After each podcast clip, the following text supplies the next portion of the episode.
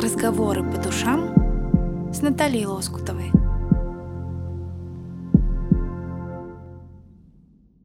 Жить в теле мучительно, ведь оно вечно чего-то хочет, никогда не удовлетворяется полностью и надолго, что неудивительно.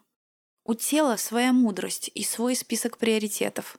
Хуже всего, что чем больше потакаешь ему, тем больше оно захватывает власть, время и внимание, не реагируя ни на какие увещевания ума. Требует, диктует, нетерпеливо притоптывая ножкой. Упасть, отжаться. Встать, сесть, побежать, дышать, выпить, укутаться, раздеться, есть, спать и смазливого паренька с Тиндера.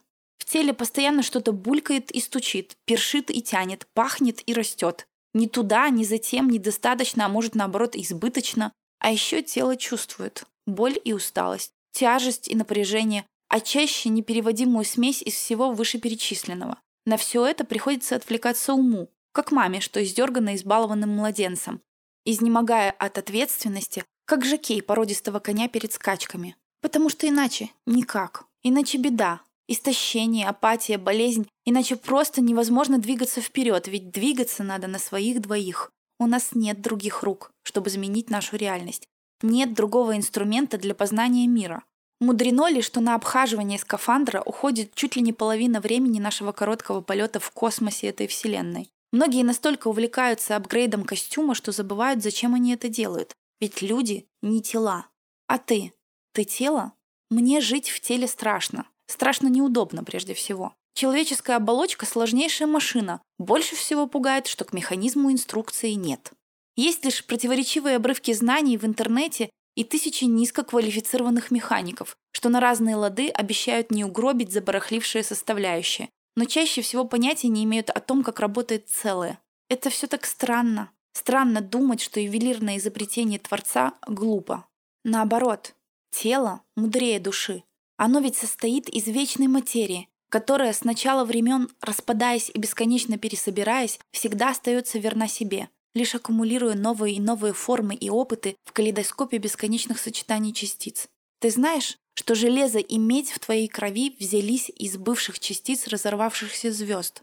Прими этот факт. Твое тело всего лишь причудливый витраж из осколков вечной материи. Мне остается лишь наблюдать это красивое зрелище и игру, радуясь, что вечные мудрые частицы собрались в такой совершенный органический порядок и достались моей наивной взрослеющей душе.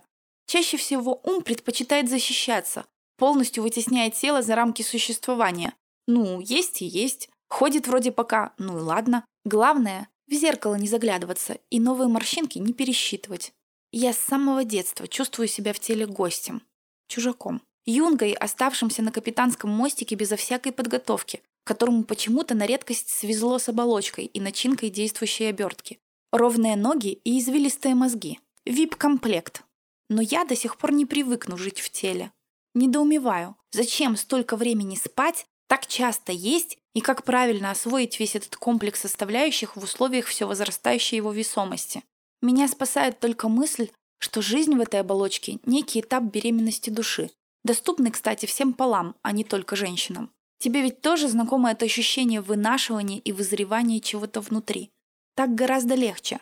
Понятно, что это не оболочка стареет и растягивается, это душа в ней растет и меняется, обретает крылья. Я надеюсь, превращается из куколки в бабочку. Тогда жизнь сразу же обретает смысл развиться в существо иного порядка. Смерть в таком понимании – это всего лишь рождение души в новом качестве. Ну или другой способ примириться с телом. Легкий способ – почувствовать себя в теле. Перестать этого бояться, перестать додумывать. Да что там, перестать думать вообще. Просто всем своим естеством прочувствовать, как же это хорошо.